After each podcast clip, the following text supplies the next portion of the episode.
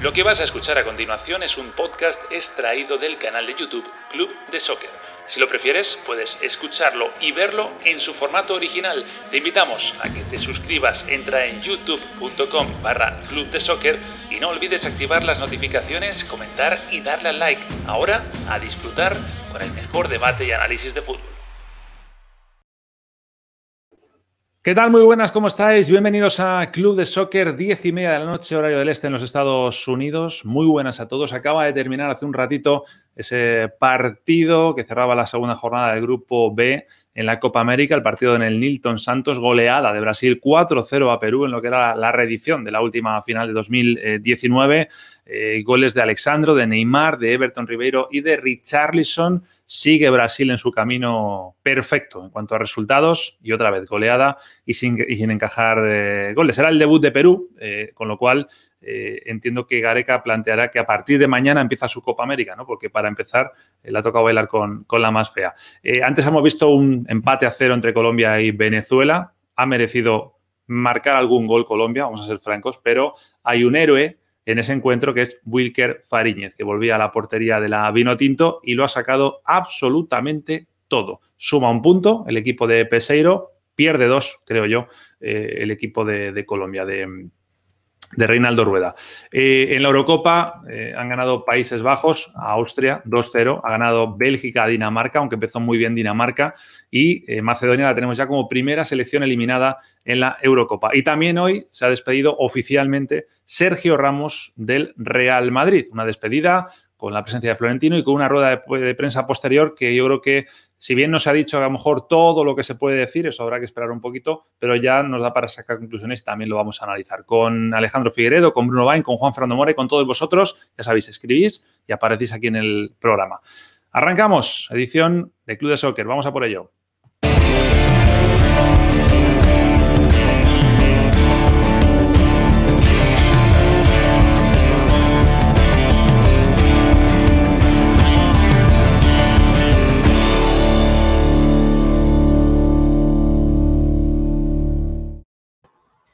Morita, Brunini, Ale Figueredo, ¿cómo estáis? Figue, estás silenciado para que te voy a abrir el, mute. Estás en mute. A ver, habla. Está, en un mute, te, diría. Parado, a ver. Un saludo, Bruno, un saludo, Alejo. ¿Qué dicen, chicos? Buenas bien? Buenas noches. Estamos tratando de recuperar a Alejandro Figueredo. ¿Cómo andan? Nada, se te escucha, pero estás congelado. Bueno, te saco un momento de programa y ahora vuelves, ¿vale? Vamos a, intentar ahí recuperar eso. Eh, bueno, Brunito Mora, hoy vamos muy pegados al final de la acción de ese partido entre Brasil y, Perú. Vamos a hablar de ello, pero antes aprovecho y ya eh, mostramos un poquito lo que hacemos siempre tradicionalmente al comenzar. Recordar a todo el mundo pues, esta seguidilla, ¿no? De 32 días consecutivos sin parar. ¿eh? Hoy es el octavo programa ya. Ocho llevamos. Semana. Un cuarto, 25%. Tremendo, me gusta siempre que hay un matemático en el programa, claro que sí. Siete y media, ¿eh? cuando no haya Copa América, diez y media como hoy, cuando sí haya Copa América, ya sabéis, nos podéis ver por YouTube, nos podéis ver también en eh, televisión en Estados Unidos a través de Bean Sports en español y Bean Sports Extra, y también en toda Latinoamérica y Centroamérica con la señal de IBC. Y además de eso, estamos pasándonoslo muy bien porque estamos de la mano de BetsBuy, la red social especializada en pronósticos deportivos, eh, unos se lo están pasando mejor que otros, las cosas como son, ¿no? Eh, yo creo que por eso Figue ahora mismo ha simulado una desconexión, porque no quiere hablar de, de BetSpy. A ver, Figue, ¿es verdad que lo has hecho intencionadamente? ¿Has desaparecido adrede cuando hemos hablado de BetSpy por algo? La verdad que me tiene, me tiene a mal traer, ¿eh? A mal traer. La verdad que me tiene a mal traer. No invoco una, no invoco una, pero aparte no invoco las que arriesgo para tratar de recuperar terreno, pero tampoco invoco las más lógicas. Entonces, ya no sé cuál es la estrategia que voy a seguir. Soy el último de la clasificación del club de soccer y Araño el último puesto de la clasificación general. ¿eh? Lo digo así nomás. Lo que podemos empezar a utilizar es, eh, además de los tipsters que tenemos habitualmente en el programa, son los anti-tipsters, porque uno ve lo que apuestan, no digo por Alejandro, por supuesto, determinadas personas y hace lo contrario. Eh, eh, Nacho, ¿no podríamos hablar con el patrocinador para darle un premio de consolación a Figueredo? Sí, yo creo, yo creo que puede ser un premio en el que el último, en vez de recibir 250 dólares en material deportivo, tenga que pagar él 250 dólares. Pero ojo que no terminó esto todavía. No terminó todavía. Yo, yo ustedes er, era un poquito más, más cauto, ¿no? Es verdad, es verdad. 100% es por hacerlo. Mira, todos los mismos puntos que le costó un cuarto de la competencia a Alejandro enterrarse, tiene tres cuartos para superarlo si juega bien. Exacto, exacto, Bueno, animo a todo el mundo a que participe. Es muy sencillo. Se hacen una cuenta en Betspy. ¿Cómo llegáis hasta allí? Bueno, pues o bien si estáis en YouTube y queréis ir abajo a la descripción, ahí está el link directo. Y si no, a través de ese código QR, de ese código QR, eh, podéis capturarlo y os lleva directamente allí. Allí os hacéis la cuenta. Es totalmente gratuita. Nadie os va a pedir tarjeta de crédito ni tiene nada que ver en cuanto a que tengáis que apostar. No, estos son pronósticos, no apuestos, pronósticos deportivos y jugamos con puntos. Y lo dicho, os apuntáis a la, a la competición, que es ese mismo link que os va a llevar el código QR, y esos son los premios, ¿no? 250 eh, dólares para el ganador en, material deportivo, eh, ya podéis compraros unas zapatillas, unas camisetas, lo que queráis, y los cinco primeros, además, el servicio Betsfy Advance, que voy a ver si hablo con Betsfy y le conseguimos también uno a Figueredo, que le puede venir bastante bien para seguir, practicando. Bueno, eh, vamos a hablar de ese partido que acaba de, de, terminar, el encuentro entre entre Brasil y Perú, otra demostración de fútbol. Mm, a mí me dejó bastante a deber Perú respecto a lo que hemos visto otras veces. Perú tiene muchas cosas, pero normalmente lo que es es un equipo valiente cuando juega contra equipos grandes. O yo creo que no hemos visto exactamente eso. Y Brasil ha abusado, ha abusado de su superioridad. Pero me interesa mucho cómo, cómo lo habéis visto también vosotros, eh, Morita y Bruno. Yo creo que el abuso se vio a partir del 2 a 0, donde fue una verdadera exhibición con Neymar a la cabeza. Pero este Brasil se viene construyendo. Ya desde hace un rato, la mayoría de los últimos Brasiles buenos que hemos visto no son los Brasiles buenos de los 70. Tienen solidez atrás. Hoy fueron militado Thiago Silva. Ya es que el séptimo partido que gana sin que le conviertan goles. Entonces, hay una solidez defensiva que los hace crecer y cuando están iluminados como en el segundo tiempo de hoy es una exhibición. Pero si no, ganan 1 a 0, 2 a 0 sin ningún problema, sin brillar. Así que mucho mérito a Chiche y, a ese orden defensivo desde que llegó eh, post Copa América Centenario. Sí, tremendo el orden defensivo. Es que, es que desde que perdió con, con, con Bélgica en Rusia, este es un ¿Qué equipo, queda eso, eh? este equipo tiene, tiene unos números impresionantes. Por aquí estaba viendo nada más 14 partidos oficiales, ganó 12, empató 2, 23 goles a favor, solo 2 goles en contra. Es decir, y esta es una, esta es una Brasil, mi querido Nacho y Bruno y Alejandro, que ha hecho de, del éxito como una rutina de trabajo, como algo muy normal. Te, te aplasta a cualquier velocidad ha hecho de la precisión algo que, le genera mayor prestigio, es decir, y tiene una técnica individual muy amplia. Eh, y bien lo decía Bruno, construido a partir de, unos arqueros, otrora, si algo adolecía Brasil era de buenos arqueros, hoy tal vez tiene, unos arqueros importantísimos, tiene unos zagueros defensores, zagueros interesantes también, pero del medio hacia arriba es otro, es un equipo absolutamente pirotécnico y, efectivo a más no poder, sobre todo porque es que cuando se propone te, pulveriza. Y eso es una cosa muy importante en Tite. Menos mal que están jugando bajo protesta, ¿no? Sí, es cierto. Imagínate si estaban con todas las pilas puestas, ¿no?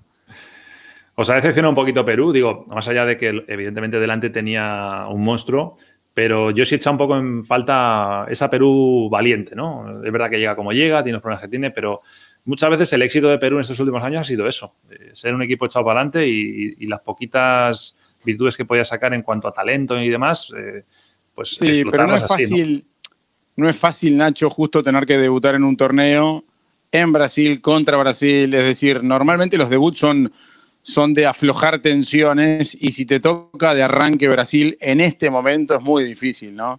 Y sí, yo comparto el resultado exime de mayores comentarios y, uno espera más de Perú dentro de la cancha, pero no era una parada fácil hoy para el equipo Areca, ¿no?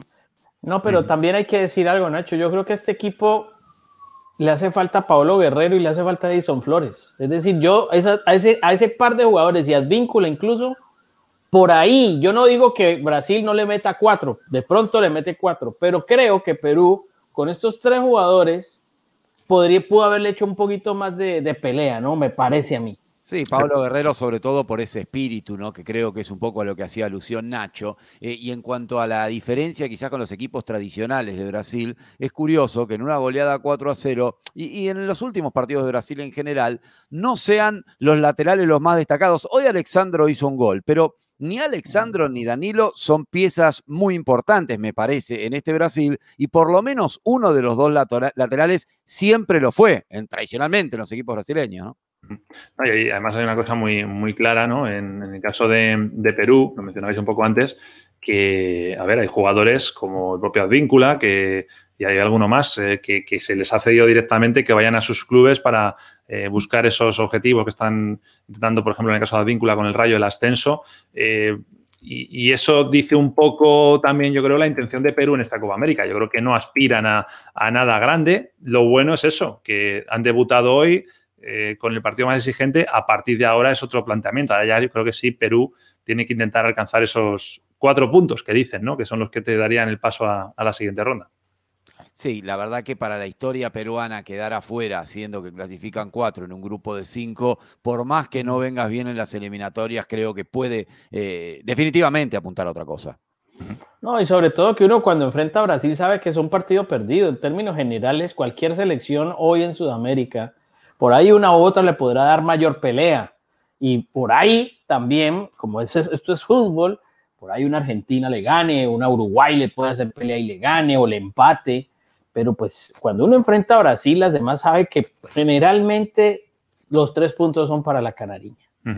Oye, os iba a preguntar por, por Neymar, porque el otro día lo, destacamos, evidentemente Neymar está con la motivación muy arriba, eh, además es lógico porque de todos los que están, digamos, del, del, grupo que viene viniendo año tras año, es el único que no ganó esa, Copa América ¿no? de 2019, entonces tendrá ganas no solo de ganarla, sino de hacerlo bien.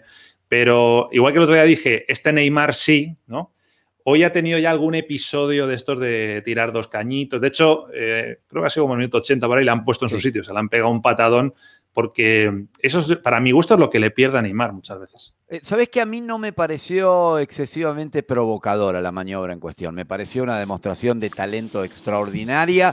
Creo que estaba al servicio hasta ese punto de la jugada. Está bien, el partido ya eh, tenía una diferencia grande y quizás la última pisada uno puede pensar que eh, eh, la podía evitar, pero no me parece que los haya ido a buscar. Yo eh, la interpreté como parte del juego y que después de que le saliera la primera bien, que era plenamente en el recorrido natural de la jugada, y bueno, se puede haber engolosinado levemente, pero no me parece. Sí, no, no, no lo veo como una ah. provocación artera y a mí clara. Es el sello. A mí es el sello de Neymar, ¿no? Sí, sí, pero, pero es, un sello que luego, yo, o sea, yo, si yo no defiendo que le den patadas, ¿eh? pero digo que es un sello que también tienes que asumir cuando lo hagas, que lo mismo te pone. Sí, claro. Sí, pero mira, pero mira. Pasado. es, que, el debate válido no es si él asume que, le, que le peguen o no, sino si es una provocación o es algo que festejamos porque el juego carece de eso hoy. Me parece a mí. El, juego es, el juego también tiene engaño. A él le fascina engañar inventándose faltas. Esa, esa acción de penal de Tapia nunca existió porque él se inventa una falta, van y revisan al bar y obviamente el árbitro dice esto, esto, esto no es penal jamás. Dos minutos después se marca un golazo. Sí, pero entonces uno concluye, entonces uno no concluye, poco. Bueno, er, pero uno concluye, eh, Alejandro, si este muchacho se dedicara a jugar, de verdad, era una cosa de locos. Bueno, es que cuando lo hace es una maravilla. Por eso te digo, es que invento una falta que no fue penal y dos minutos después se manda un gol. A ver, analicemos la etimología de la palabra, eh, lo, es lo que hace un niño, juega. Y bueno, entonces cuando vos jugás, una parte es eso. Es lo que hizo en el minuto 80. Eso es jugar. Bueno, sí. Vamos a, vamos a pasar página, vamos a hablar del otro partido. No sé si Mora tendrá muchas ganas, pero hay que hablar, ¿no? De ese 0-0 entre Colombia y Venezuela. Iba, iba a decir quién ha jugado, pero realmente el único que importa es el último, Fariñez. O sea, los otros 21 que van por delante, ¿qué más da? Hay una imagen preciosa, por cierto, de, Ospina. No sé si la habéis visto al final del partido yéndose a saludar a, a Wilker Fariñez, que hoy regresaba a la portería de la Vinotinto. Y es que, es que yo creo que si el partido hubiera durado, no sé, dos horas más, no le meten un gol. ¿eh?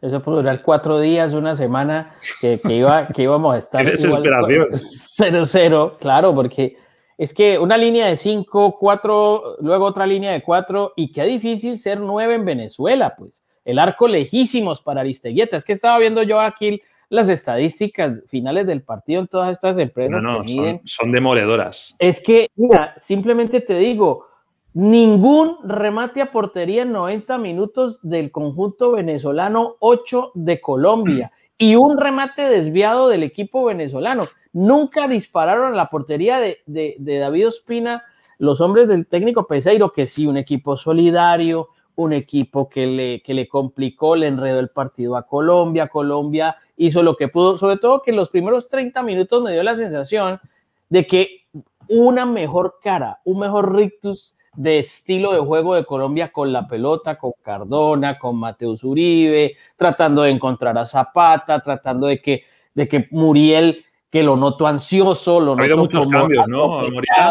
Muchos cambios. Ha entrado Davison Sánchez, eh, Muriel y Zapata arriba en vez de Miguel Borja y, sí, sí, sí, Santos pues, Borré. Por eso te digo, porque el, el, técnico está utilizando la manera de encontrar un, equipo, un once ideal, un once para, para, para construir su idea a partir de, lo que puedan eh, emplear sus jugadores. Barrio sigue siendo un hombre fundamental para quitar la pelota. Eh, a mí no me gusta Tecillo como lateral izquierdo, a mí no me gusta Tecillo como lateral izquierdo y cuando tapan a Cuadrado pues también como que deja de respirar Colombia, ¿no? Como que queda sin ñato, no puede volver a respirar Colombia en ideas y yo sí creo que ahí falta un hombre creador, un pasador para Colombia porque se enreda Zapata, se enreda Muriel, entró Borja medio medio ¿Vos decís uno que sea zurdo y se llame James? No, yo digo uno zurdo que se llama Juan Fernando Quintero como ah. yo. Yo de James no. Porque James con esa actitud, no. Yo hablo de otro, Juan Fernando Quintero. Pero me parece que es una cuestión de recuperación física, ¿no? Cuando pues Quintero. yo diría que sí, de, solamente mucho tiempo, ¿no? física, mental, de todo, de todo, de actitud, de muchas cosas. Pero quiero decir, no hay problema con Rueda, por, menos, por lo pues menos hombre, conozca, ¿no? No, Rueda es un hombre de puertas abiertas. Yo he tenido la fortuna de, de, mantener una muy buena relación con el profesor Reinaldo Rueda durante muchísimos años y es un hombre que si levantas el teléfono y le hablas y le dices las cosas de frente, yo creo que ese tema con James se puede arreglar muy fácilmente. Yo creo que es simplemente sentarse, mirarse a los ojos y que, cada cual ponga de su parte, sobre todo James tiene que pasar ya por el aro porque si después de que le dejan fuera Colombia está mejorando, el que tiene que hacerse ver el tema es, James. O si, estuviera yendo mal a Colombia, habría gente que atacaría a Reinaldo Rueda, pero ahora mismo la situación es la contraria. Pero, claro, pero mira, aquí hay un tema que yo quiero resaltar. También los hombres pasamos, las instituciones quedan. O sea, Colombia sufrió mucho cuando se fue el pibe. Pero de Ramos, de Sergio Ramos hablamos luego. No, no, no, pero digo yo, pero cuando se fue esa generación del pibe, Rama, Freddy Rincón y demás, que fue también exitosa, fue difícil fue difícil para Colombia, estuvo caminando en el desierto muchísimo tiempo hasta que apareció esta selección de, antes de 2014 y demás. Bueno, sí, yo creo que no, pero también hay que pensar, bueno, Colombia tiene que aprender a jugar sin James. Y, y, por eso el técnico está buscando, porque él lo tenía dentro de su idea. Es que, a ver, Colombia toda la vida tuvo un pasador. Fue Bran, Arboleda, Umaña, el pibe, Giovanni Hernández, Neider Morantes, después llegó James, van a tener que tener un pasador siempre para la filosofía, perdón. Lo que pasa es que, Juanfer, eh, a ver, ya que mencionaste la generación del pibe e incluso la posterior con Iván Ramiro y demás, se me hace que eh, está habiendo una división importante en el tema James, eh, respaldado aparte por todos los actuales, aún si no comparten plantel en esta Copa América, y, no sé qué tan grande es realmente esta, esta discusión y cuánto puede lastimar al grupo colombiano pensando en los próximos objetivos. No, no, por supuesto, por supuesto, porque, a ver, digámoslo como es un jugador de esa característica totalmente recuperado, no lo hay en Colombia. James es un jugador de una calidad notable recuperado, bien. Jugador diferente. Mm. Jugador supremamente diferente, que no hay ningún otro jugador como él. Yo diría que mm, por ahí se, se le acerca un poquito a Juan Fernando Quintero. Lo que pasa es que Quintero no pudo llegar a esta convocatoria por un problema de protocolo en China que desconocía la Federación Colombiana de Fútbol, pero en la primera convocatoria estaba él y estaba Quintero. No se pudo dar. Entonces ahora, como no hay que hablar del ausente, está mal hablar del ausente, pues toca con lo que hay. Entonces lo que hay es quién? Cardona, Sebastián Pérez, acaba de ingresar acaba de ingresar este muchacho Campas del Tolima. Entonces el técnico está en eso, tengo que buscar algo porque dentro del ADN colombiano siempre hubo un pasador, más allá de que el fútbol de hoy diga que se acabó el clásico 10, que, que el enganche, que bueno, en Colombia se necesita una persona también desde el medio que pueda hilar entre líneas. Oye, de, Venezuela, no sé, hoy no tenemos ni a Carlitos ni a Dani, pero bueno, lo podemos hacer nosotros la reflexión. Yo, creo que Venezuela, tal y como arrancó el día cero de Copa América con ellos, con la cantidad de, de positivos, la improvisación en el equipo y demás, el primer partido es un poco lo que hablábamos con, antes de Perú, o sea, no, lo contabilizamos. Eh, hoy le saca un puntito a Colombia. Yo creo que son los dos partidos más complicados que tienen en el grupo. Ya saca un puntito. Dicen los que saben de esto, que no somos ninguno de nosotros, que con cuatro puntos te metes en, en cuartos. Ya tienen uno. O sea, es un punto de oro para la Vinotinto. Por supuesto. Y, además pasaron de los dos partidos, como decís, más complicados. Creo que incluso jugando mejor contra Brasil que hoy. Hoy le llegaron por todos lados y Fariñez tuvo esa actuación. Hoy estaba claro cuál era eh, la estrategia, ¿no? Era hacer un muro Sí, pero hay... Fariñez en este caso, pero con todos los jugadores que se pudieran. Sí, la, de Fariñez en el final, el cabezazo que tapa a la izquierda, es, uh. una tajada eh, difícil de superar, te digo, en, toda la Hay una foto que, he mostrado antes, dejadme que la muestre otra vez, que me, parece como los cuadros de Velázquez y tal, que reflejan. fijaros los rostros de los jugadores de Colombia. Se, dan cuenta el nivel cultural de este programa, ¿no? Como los cuadros de Velázquez, dijo Pero mira las caras de. Uno es desesperación. Muy buena la foto. El otro es incredulidad. Y, yo creo que es Mina, ¿no? El que está ahí abajo. Sí, es, sí, sí, es Mina. Desesperación. En plan, bueno, ¿qué hacemos con este ya? Y el provocador, de el provocador, de las caras desparramado en el piso luego de haber consumado su obra, ¿no? No, pero hay que decir qué punto honor, qué, qué, entrega, qué solidaridad de Venezuela, más allá de que tuvo limitaciones en ataque, limitaciones creativas, un equipo que no se le cayó una idea. Yo por eso decía, qué difícil Aristeguieta, qué despliegue de Aristeguieta para incluso ayudar a marcar, pero qué soledad, qué, qué huérfano en ataque, qué huérfano esta Venezuela. Yo cuando entró Yangel Herrera dije, bueno, por lo menos alguien le va a dar algo más de aire y de ayuda a Aristeguieta y eso no pasó, no pasó porque seguían cascándole el rancho, pues como decimos en Colombia, la Venezuela, y, pero no, no, no tuvo definición, no tuvo definición. Un equipo que no es la Venezuela, digamos, de los Rondón, de los Soteldo, de los Tomás Rincón, y le hizo un partido donde le enredó la vida a Colombia. Y eso es meritorio también. Sí, sí, totalmente. Bueno, vamos a ver cómo queda ahora mismo el, grupo B. Eh, recordemos que pasan los cuatro primeros. Eh, ahora mismo el, deshonor, digamos, de quedarse fuera sería para, para Perú, que está sin puntos después de un partido jugado. Lo de Brasil es, tremendo. Más siete en la diferencia de goles, con pleno de puntos. Y luego, pues bueno, Colombia, eh, pese al punto de hoy, yo creo que las sensaciones, ¿no, Mora? Siguen siendo buenas. hoy al final empatas a cero, pero en un mundo normal hubieras metido dos. Pero imagínate, apenas empieza un proceso de Reinaldo Rueda, son dos partidos de eliminatoria y estos de, Copa América, apenas está empezando todo esto y es la mejor oportunidad que él, más todos los entrenadores que están en esta Copa América, tienen para, para generar primero eh, un complicidad de grupo, que haya unión de grupo en torno a una idea y que todos los que juegan y los que no juegan tienen para el mismo lado. Bueno, pues vamos a hacer pausa. Hemos hablado ya de lo que, ha venido hoy en Copa América y ahora hay que hablar de mañana. Mañana hay una Argentina-Uruguay. Lo digo, me, me, pongo nervioso. Y además vamos a intentar recuperar a Figueredo para hablar de Uruguay. Ese es el gran reto en el día de hoy. Venga, ahora venimos.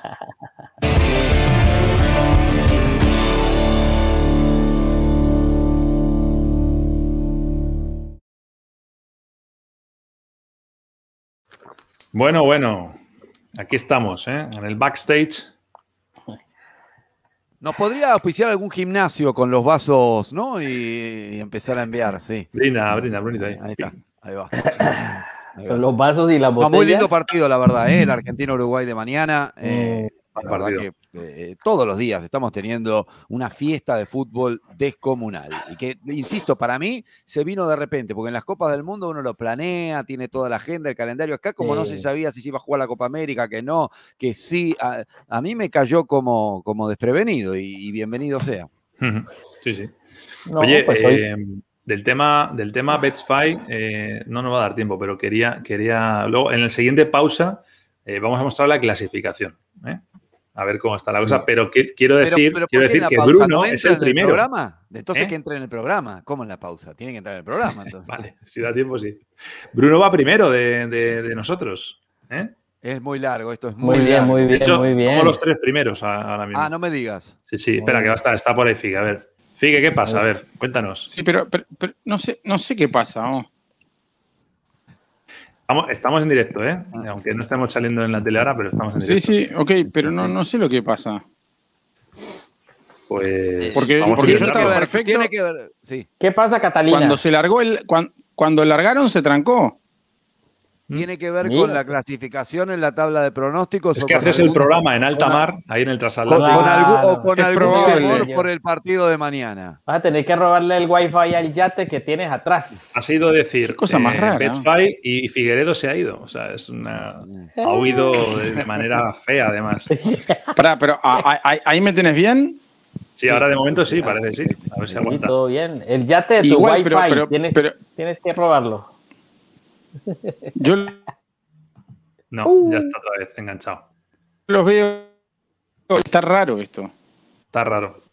Bueno, vamos a intentar una vez más, Figue. Eh, voy a volver de pausa y a ver si puedes entrar para hablar de, Uruguay. Si no, pues nada, lo tendremos que abortar. Uruguay. Vamos a, vamos a volver, venga. En 3, 2, 1, vamos.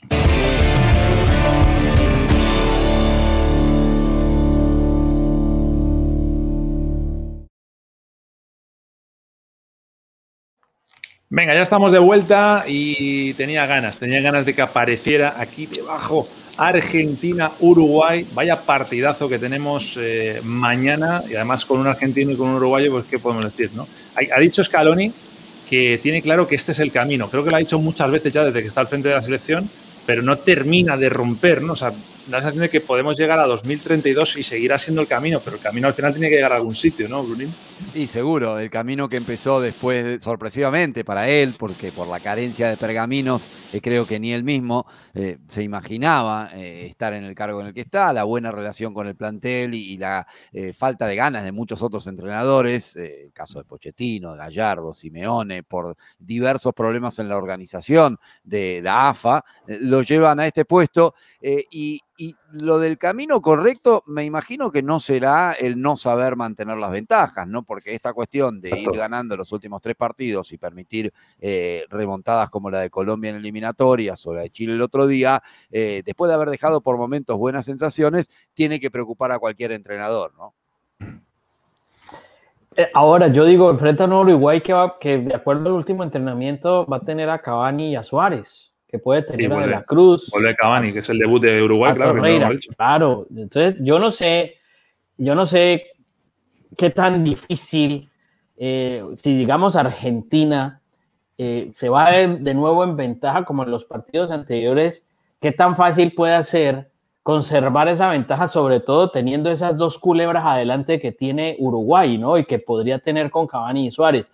A mí, de todas maneras, me, da la sensación de que el factor diferencial sigue siendo Messi, que no encuentra todavía como un, modelo atinado de juego eh, argentino alrededor de, de, la pelota, que hay momentos interesantes con ella cuando se juntan los volantes como de y Paredes junto a Messi este muchacho González también puede ser un hombre desequilibrante. Lo Chelso fue muy importante. Lo Chelso. A mí, ese es un jugador que yo te digo, Bruno, no debería sacarlo Scaloni, pero es el primer cambio de Scaloni. A mí me dulce que ese es el jugador que mejor se entiende con, con, con, con Messi. Pero bueno, son cosas que eh, uno dice y tiene que respetar la visión del entrenador porque a lo mejor el entrenador ve cosas que uno no ve. Pero bueno, eh, a mí me da la sensación de que no va a ser nada fácil este, este clásico eh, y, yo veo muy difícil para la defensa argentina controlar a Cavani y a Suárez. Sí, sí, sí, sí, Nacho. No, iba, a decir del tema de Cavani y Suárez, que vuelven a estar los dos arriba. Recordemos que Uruguay viene de, no hacer gol en, creo que son tres partidos consecutivos. Correcto. Eh, porque, claro, insisto, este es el debut de Uruguay en la Copa América. Entonces, eh, mañana yo creo que es un día clave porque mañana si vuelve el gol, pues todo será normal, ¿no? No estaba Cavani, Suárez muy solo, se justificaría. Pero si mañana Uruguay vuelve a tener problemas para hacer gol, yo creo que ya entramos en, una crisis incluso de identidad, ¿no? Para la celeste. Sí, esos dos igual van a seguir jugando. Me parece que por ahí no van a venir los cambios en el futuro eh, y que será un problema de generar ocasiones para ellos y de cómo se comporte una defensa argentina que con el Cuti Romero, yo decía el otro día, ha encontrado, me parece, eh, una excelente alternativa. Vuelve mañana, ¿no? Mañana sería el único cambio que haría Correcto, correcto. Apunta para ser la única variante de Scaloni, pero más allá del partido de mañana, creo que ahí tiene un titular, porque como pocas otras veces la Copa América te puede disparar rumbo a la Copa del Mundo. Falta un año y monedas, no hay demasiados momentos de eh, estas convivencias con el entrenador y de ver cómo trabajan y demás. Y todo hace indicar que Romero será uno de los que se gane ese lugar de no mediar ningún inconveniente, eh, en una posición en la que Argentina tampoco tenía, oh, cuántas garantías que ofrecemos atrás, ¿no? Eh, la época de los Ayala o más atrás en el tiempo los Ruggeri ya no está y, y, Otamendi viene dejando signos de pregunta. Entonces me parece que ahí es donde cuando uno habla del entrenador y qué dejó y qué hace, bueno, si Romero aparece, si Lo Celso se confirma en la mitad de la cancha, si encontrás un arquero como el Dibu Martínez y algún otro puesto más, ya el resultado en la Copa América importa menos. No digo con esto que podés quedar eliminado en primera ronda y no pasa nada, pero me parece que el lograr una base para la Copa del Mundo eh, en una selección que tiene muchas ambiciones como la Argentina es importante también. Mañana, Mañana pues es un día eh, en el que inevitablemente comparemos. ¿eh? O sea, digamos que históricamente, eh, con respeto para Colombia, pero son Brasil, Argentina y Uruguay los equipos que van como contenders al título.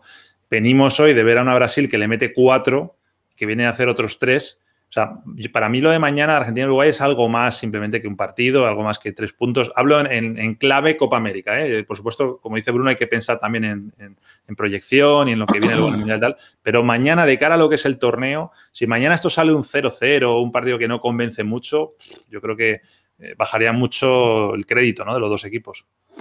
Pero yo sí creo que este par de equipos están un escalón abajo de Brasil. No, por supuesto. Eh, pero alguien tiene que ser el contender de Brasil. Claro, no que solo haya un candidato. Yo creo, Nacho, que es muy relativo todo en el fútbol. No pueden salir 0 a 0 y que después se cruzan en una semi, tanto Uruguay como Argentina, y le ganen a Brasil y le ganen con claridad. A veces los partidos de fútbol se plantean de la forma en que se plantearon porque el rival te cerró. Yo no leo demasiado de una mala actuación eh, y me parece que se construye con muchos partidos eh, e, ese presente o ese momento. Eh, no, yo, sí creo que de todas maneras va a ser, lo que ustedes dicen es, es muy claro y es un pensamiento que yo comparto y es, yo creo que esta Copa América es simplemente un laboratorio, el último que tienen los entrenadores más allá de un trofeo para preparar el equipo definitivo hacia la eliminatoria. Y sería muy bueno hacer una encuesta con los entrenadores. ¿Cuánta importancia ustedes le están dando a esta Copa América pensando en el torneo en sí o en definitiva el objetivo principal de ustedes es hacer un equipo tipo de eliminatoria eh, eh, utilizando la Copa América como una excusa? Yo creo que es más lo primero que lo segundo que ellos priorizan hoy la eliminatoria que la Copa América. Sí, depende Pero, por ejemplo, Brasil me parece que por ser local tiene una presión mayor, lo propio le puede ocurrir a Argentina con la carencia de títulos en tantos años. Eh, hay otras elecciones, Nacho hablaba de Perú, eh, donde quizás sí, eh, la negativa de Guerrero o, la no inclusión de Guerrero y de Advíncula te marcan que quizás Gareca está pensando más en alternativas para la eliminatoria que en esta propia Copa América, ¿no? Sí, pero de nada te serviría ganar la Copa América y quedar fuera de la Copa del Mundo. ¿Sí me entiendes? Yo te, yo te digo que yo te digo que de todas maneras e, e, es, es por cómo se han dado los tiempos, por esta situación de la pandemia, de que no, no, hay mucho tiempo de reunir los jugadores, por calendario, por todo lo que está. Esta es una oportunidad de oro para que los técnicos puedan hacer ese laboratorio definitivo, me parece a mí. Hay una pregunta extrafutbolística, pero que tiene que ver con Argentina. Eh, hoy el Kun ha vuelto a trolear la rueda de prensa del Dibu Martínez. Ya lo hizo el otro día también en otra rueda de prensa. Eh, no pretendo hacer polémica eh, en cuanto a esto, pero veremos. Esto es muy gracioso, es muy divertido y yo voto a favor, pero si luego vienen maldadas en la competición, lo digo porque el Kun ya viene con una etiqueta puesta de streamer, de que no se centra esa temporada con el City y demás. Yo sinceramente pensaba que, con Argentina no iba a cometer ese error. O sea, se está exponiendo el solo. No, no, entiendo por qué lo hace.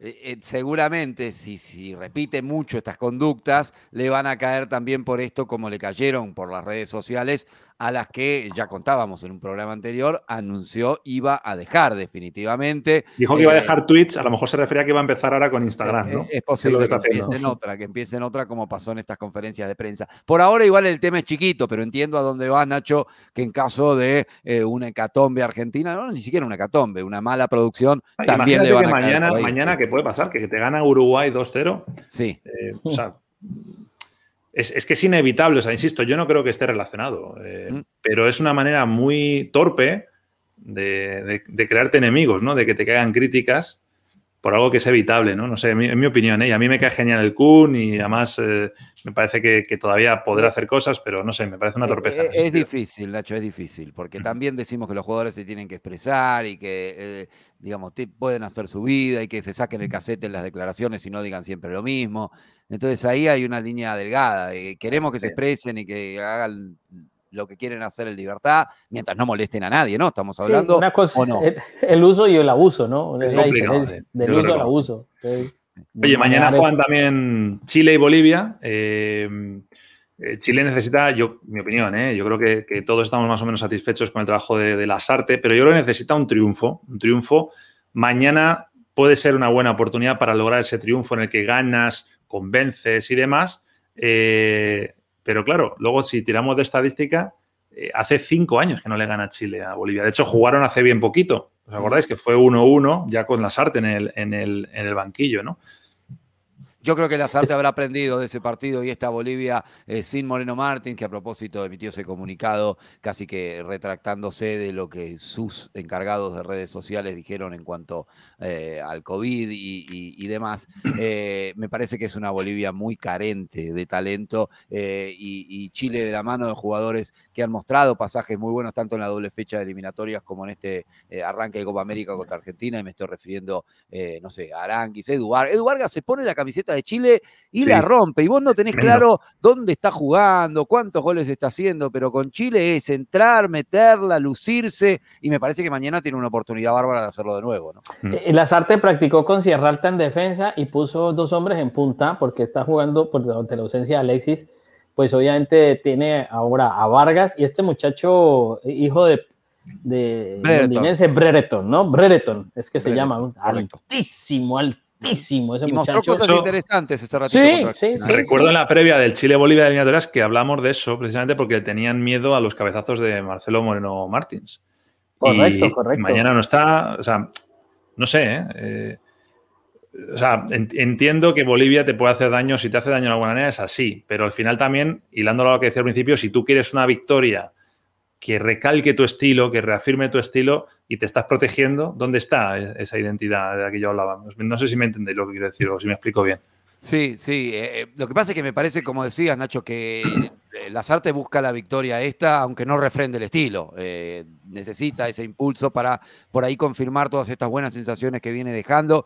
Y, tuvo en Eric Pulgar a un gran jugador también, el mejorcito frente a Argentina y que me parece que va a ser otro muy importante en el duelo este frente a Ahora, eh, leyendo un poquito de la prensa chilena, este muchacho Bredeton casi no habla español, entonces le están ayudando mucho, sobre todo el preparador físico, el señor Palacios de, de Artes, dice la prensa chilena que le está enseñando mucho a algunas palabras como para integrarse más al grupo y el grupo lo ha recibido muy bien porque además tiene 22 años y está muy contento de, de ese proceso de adaptación que está teniendo porque lo han recibido de una, de una muy buena manera a un elemento que aparentemente futbolística, hablando ya con la pelota, se identifica muy bien con ellos, entonces se mueve bien y sabe cuándo tocar y sabe cuándo pasar y, en el desmarque, y obviamente con esa estatura, pues es un hombre muy fuerte en el fútbol aéreo, ¿no? Sí, es, es uno de esos nueve, es igual, vamos a decir, eh, girudiano, porque es un nueve sin gol.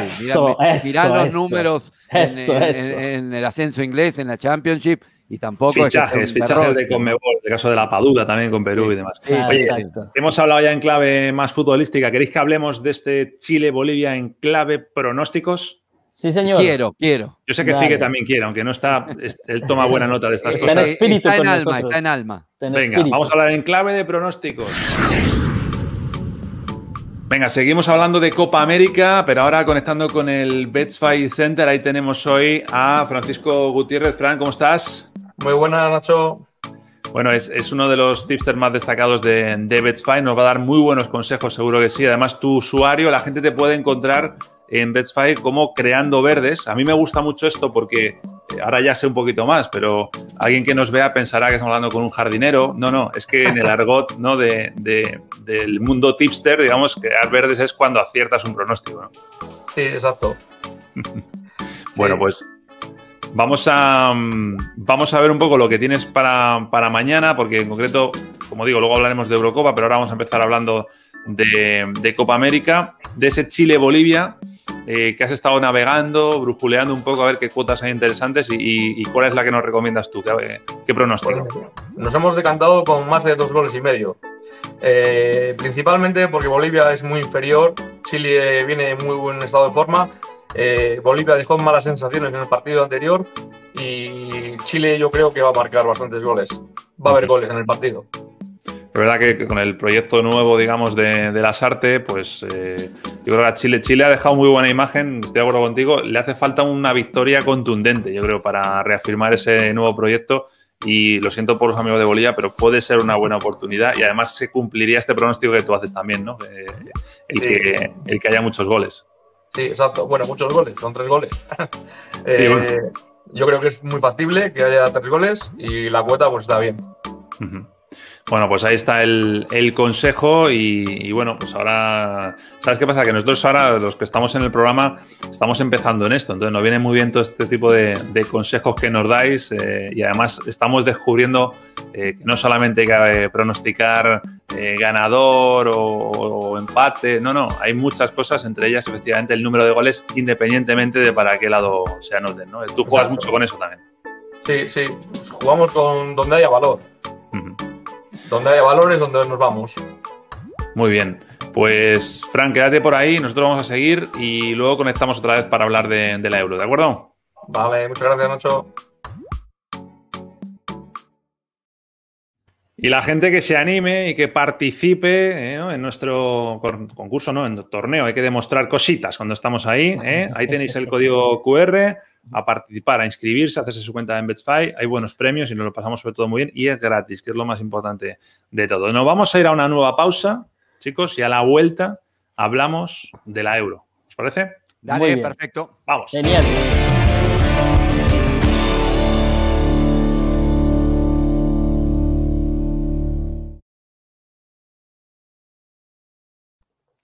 Me gustó mucho el nombre, ¿eh? De Frank, Creando Verdes. ¿Sabes cuántos en Argentina estarían desesperados, ¿no? En este momento los que nos están viendo por crear verdes eh, que les rindan y bien pueden hacerlo eh, a, través de Betfair. Eh, como dice él. Yo veo, Creando Verdes y veo a Figueredo que se está poniendo morado. Sí. Rojo. poniendo verde de la rabia. Estás, muteado, Figue. Actívate. Vamos a usar las desconexiones hoy, el backstage, para probar Son clases técnicas, sí. Sabes que ahora se te ve muy bien y cuando volvamos otra vez a las teles te vas a quedar congelado, ¿no sabes? Y bueno, es un nombre de YouTube, ¿qué tiene de malo? Ahí no los veo ustedes, no los veo ustedes, ah. está congelado ah. todo. Ah, ¿No nos ves ahora? No. No, ahora está perfecto. Nacho, cambia el truco, dale, dale, pone que nos vea. Ojalá. Qué desastre, ¿no? No pasa nada, ¿eh? Bueno, pero podemos, a ver, podemos mantener el diálogo. Por ejemplo, nos estás escuchando. Si nos ves por el canal de Panamá o por el canal de La Mancha, ¿no? Lo escucho perfecto. Pues se te ve, a ti se te ve muy bien ahora. Bueno, y se te ve bien, se te ve bien. Pero yo el video de usted no lo tengo. Bueno, está bien. Esos gestos que habíamos planeado para hacerle, muchachos, entonces no los hagamos. Ah, no, no podemos, no podemos hacerle gestos. No. Entonces no hagamos nada. No, no, no. no hagamos nada. No, eh, hay que ir donde va el valor. Esa es la clave para, para acertar las apuestas. Exacto, exacto. No descartéis que algún día el especialista tipster de Best Fight que entre sea el propio Figueredo. ¿eh? Claro, claro.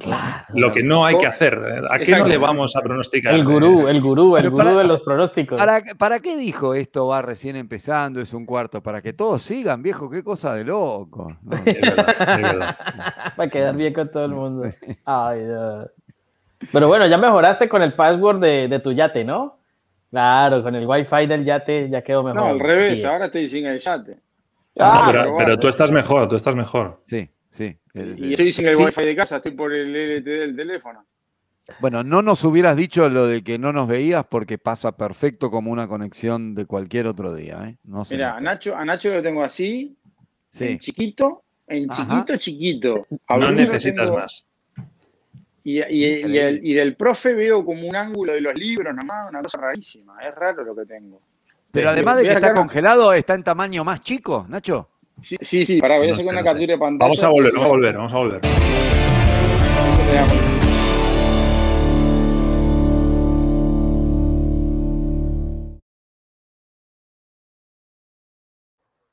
Venga, que estamos de vuelta. También con Figue. A ver cuánto aguanta esta vez. Ánimo, Figue, estamos contigo. Vamos.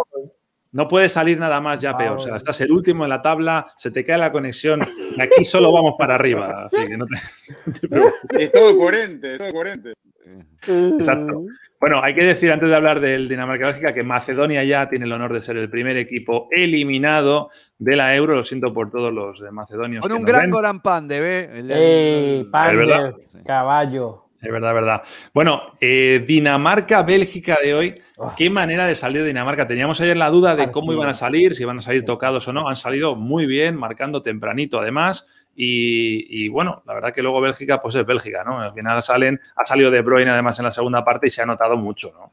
El partido de la Euro, Nacho, ¿eh? la verdad que tuve la suerte, me tocó hacerlo y no me esperaba tanto, cargado por el dramatismo de la situación de Eriksen con ese homenaje previo y la pelota tirada afuera en el minuto 10. el minuto 10 ha sido precioso. Precioso, precioso. Y también lo de la camiseta antes de empezar. La verdad que el mm. homenaje, eh, desde el principio se veía jugadores, árbitros, todos compenetrados con hacer algo que, deje una, una huella, ¿no? Se están viendo cosas muy lindas, ¿no? Desde el punto de vista emotivo, sin duda, pero también desde lo futbolístico en la Euro, ¿no? Y, ustedes hablaron hace un rato de la Copa América.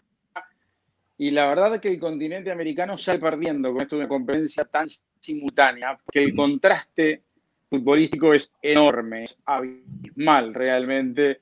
El ritmo de juego, la dinámica de los partidos, la precisión, la velocidad, por no meterte, eh, Ale, en temas organizativos, carencias de COVID de jugadores, iluminación del estadio. claro, es que eso ya estaba por hecho. Sí, eso era más esperable, digamos, ¿no? E-, ese es un tema al que estamos acostumbrados. Pero esto rompe los ojos, ¿no? Sí. Rompe los ojos. Vos ves de tarde partido de la Copa y de nochecita de partido de la Copa América pero es porque llegamos ya más cansados también, ¿eh? yo creo, ¿no?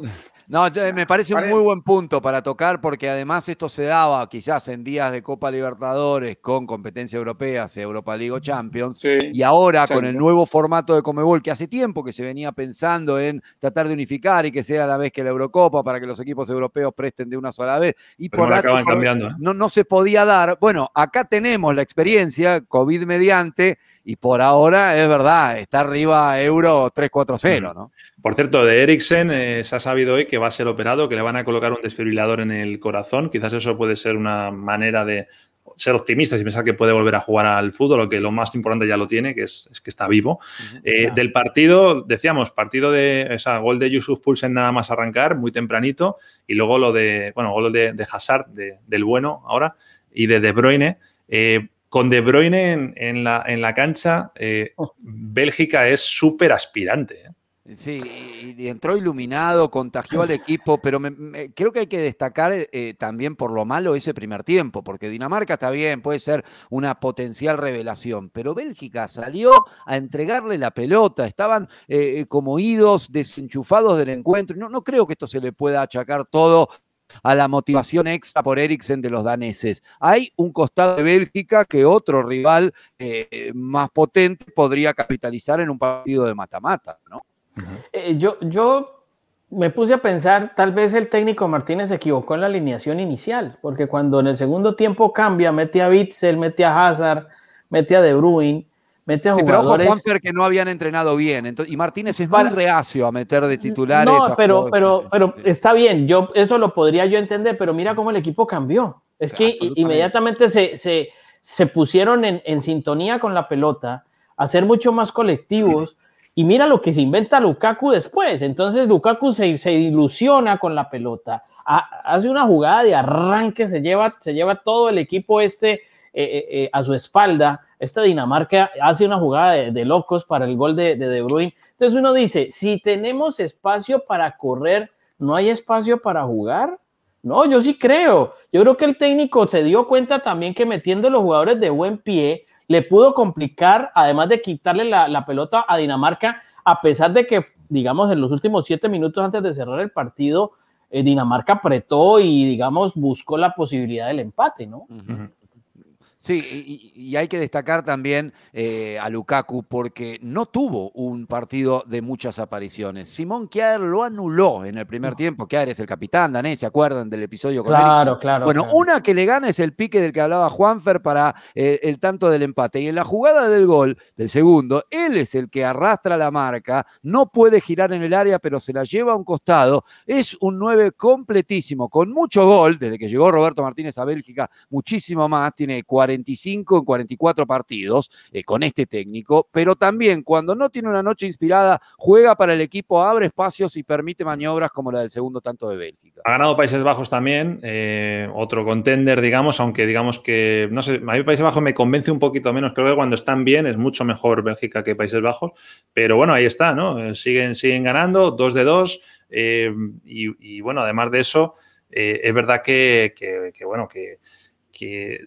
Austria a mí hoy me ha dejado bastante a deber. ¿eh? eh no esperaba una mega Austria, pero no ha hecho nada. Y pudo ser más la diferencia, ¿no? Hay, un gol que erra de paz que es increíble. Sí. Eh, oh. pudo, ser, pudo ser más grande la diferencia. A mí eh, es un equipo para tener en cuenta este de, Países Bajos. El otro día hizo un gran partido, más allá de que sufrió sobre el final y, y resolvió ganar en el debut. Suma hoy su segunda victoria.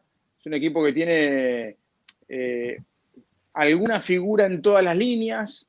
Eh, es un equipo que sabe trabajar en conjunto. A mí me gusta. Me gusta. Lo veo, lo veo dentro de clasificado y hablar en, la primera tanda, ¿no? Pero no lo descartaría para, después seguir avanzando. Ahora, yo, yo, yo quisiera agregar un tema y es que, digamos, cuando uno tiene medio conciencia, la Holanda del 74, del 78 y las posteriores, ya sé lo que, hoy se llama la eterna decepción de Holanda, ¿no? no, no, no. no, además de eso, además de eso, que cambia las figuras, que cabe... Eh, no, pero es que no... No, no, no, no, no, pero yo me refiero a esto, yo me refiero a esto, desde, desde ese, digamos, desde que uno tiene conciencia, 74, 78 y tal, ha cambiado figuras, ha cambiado entrenadores, pero el estilo de juego se mantiene. Sí, es un equipo absolutamente reconocible, que consiga o no consiga logros, ese es otro, ese es otro negocio que lamentablemente, como en el fútbol, nada puede garantizar el éxito. Pero hoy hablamos de Winaldun, hablamos de Depay, hablamos, y hace, hace unos años atrás hablábamos de Bergkamp y hablábamos de, de, de ¿Sabes de qué vamos a hablar mañana, No sé.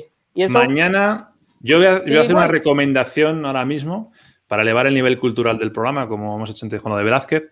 Si alguien quiere ver a Escocia molestando, eh, sacando de sus casillas a los ingleses que se pongan esta noche Braveheart y vean a William Wallace, porque mañana me parece a mí que Escocia tiene muy poquito que hacer con esta Inglaterra. ¿eh?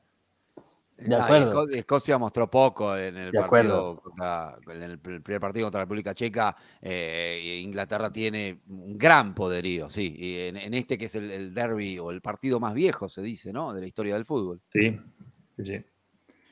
Todos damos por vencedor a Inglaterra, ¿no? Sí, yo creo que. Yo con claridad te diría. On the rocks. Entonces no voy a gastar más tiempo. Vamos a ir a la pausa. Mañana, por cierto, aparte de, ese partido, eh, se juega también en ese mismo grupo Croacia-República Checa, muy necesitada Croacia eh, de ganar, y el Suecia-Eslovaquia del grupo de España. El grupo E, España jugará dentro de dos días. Vamos a la pausa, a la vuelta, muy poquito, pero hablaremos de Sergio Ramos.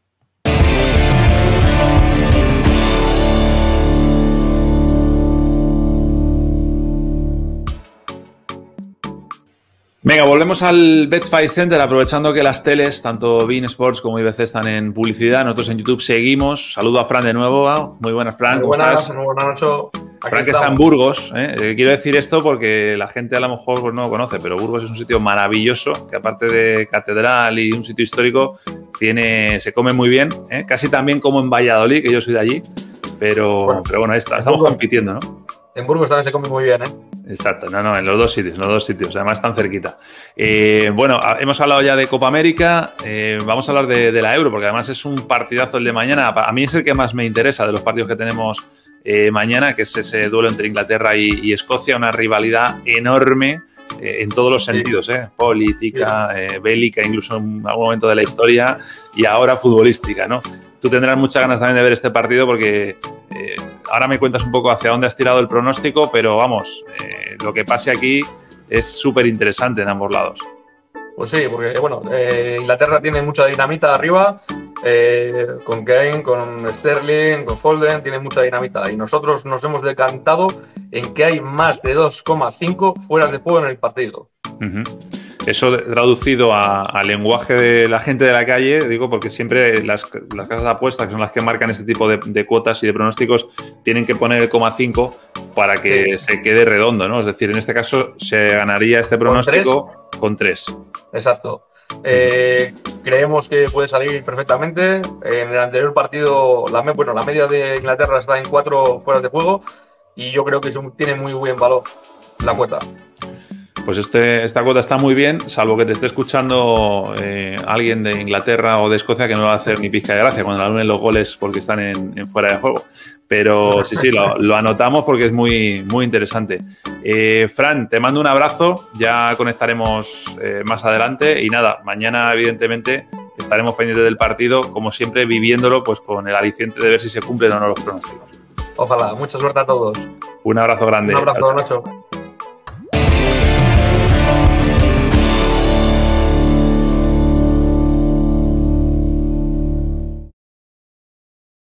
Venga, nos quedan dos minutos de programa rápido. Hoy voy a ser muy directo. ¿Os ha convencido Sergio Ramos hoy en esa atención a los medios? Digo muy rápido lo que ha pasado porque se ha perdido. Tuvo dos propuestas de renovación. En el confinamiento una, la rechazó. La otra esta temporada, por un año con reducción del 10%. Eh, él quería dos años, aceptaba el recorte, pero con dos años. Bueno, al final eh, yo creo que, esto se rompe porque Ramos se puso cabezón y Florentino dije, oh, perfecto, me lo voy a quitar encima además sin despeinarme. Eh, luego ha explicado Ramos un poco su, su versión. ¿Os ha convencido? Raro, raro, raro que la gente no sepa que la oferta expiraba. Yo no digo que toda la culpa sea del Madrid, pero es muy raro porque no puede haber sido 100% como lo dice Sergio Ramos. Ninguna gente se va a quedar dormido. ¡Uy, no! Tenía fecha de vencimiento, no lo vi. Como yogur. No. es inconcebible. Sí, sí. La teoría, no, yo no creo.